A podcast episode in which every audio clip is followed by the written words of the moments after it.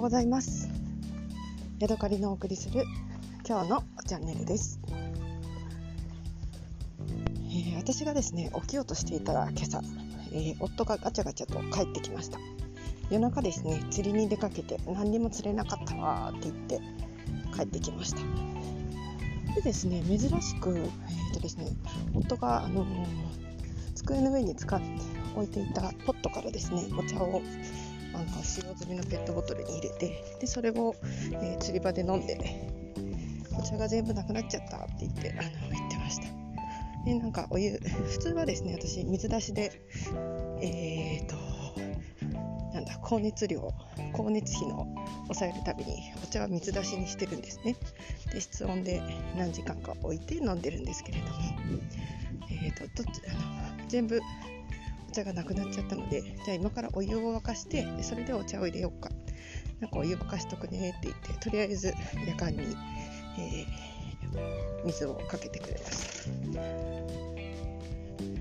こんなことは珍しいのでなんかせっかくお湯で入れるから、えー、お湯で入れるからこそ美味しいものを入れようかなって思ったんですね。で自分のお茶のストックを眺めてお湯で入れるのと水で入れるのとどうやって自分だったら選ぶんだろうっていうことを考えました。で最終的に私が選んだのはコーン茶でした。コーン茶別に全然水出しでも美味しいんですけれども、えー、お湯で入れた時のなんだろうな立ち上る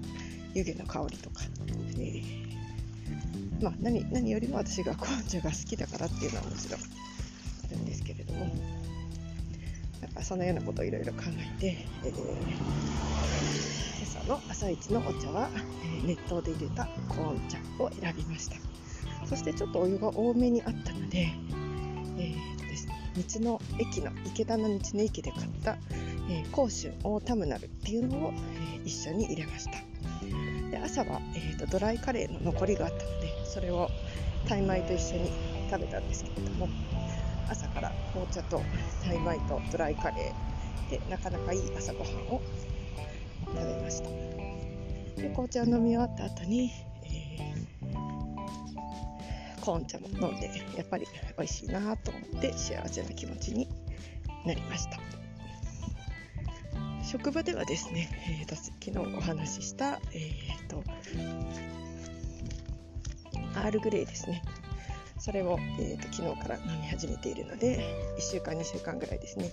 ちょっとしばらく集中的に、えー、職場でもアールグレーを飲もうかなと思っています。はい、今日はここまでです。また次回お会いしましょう。さようなら。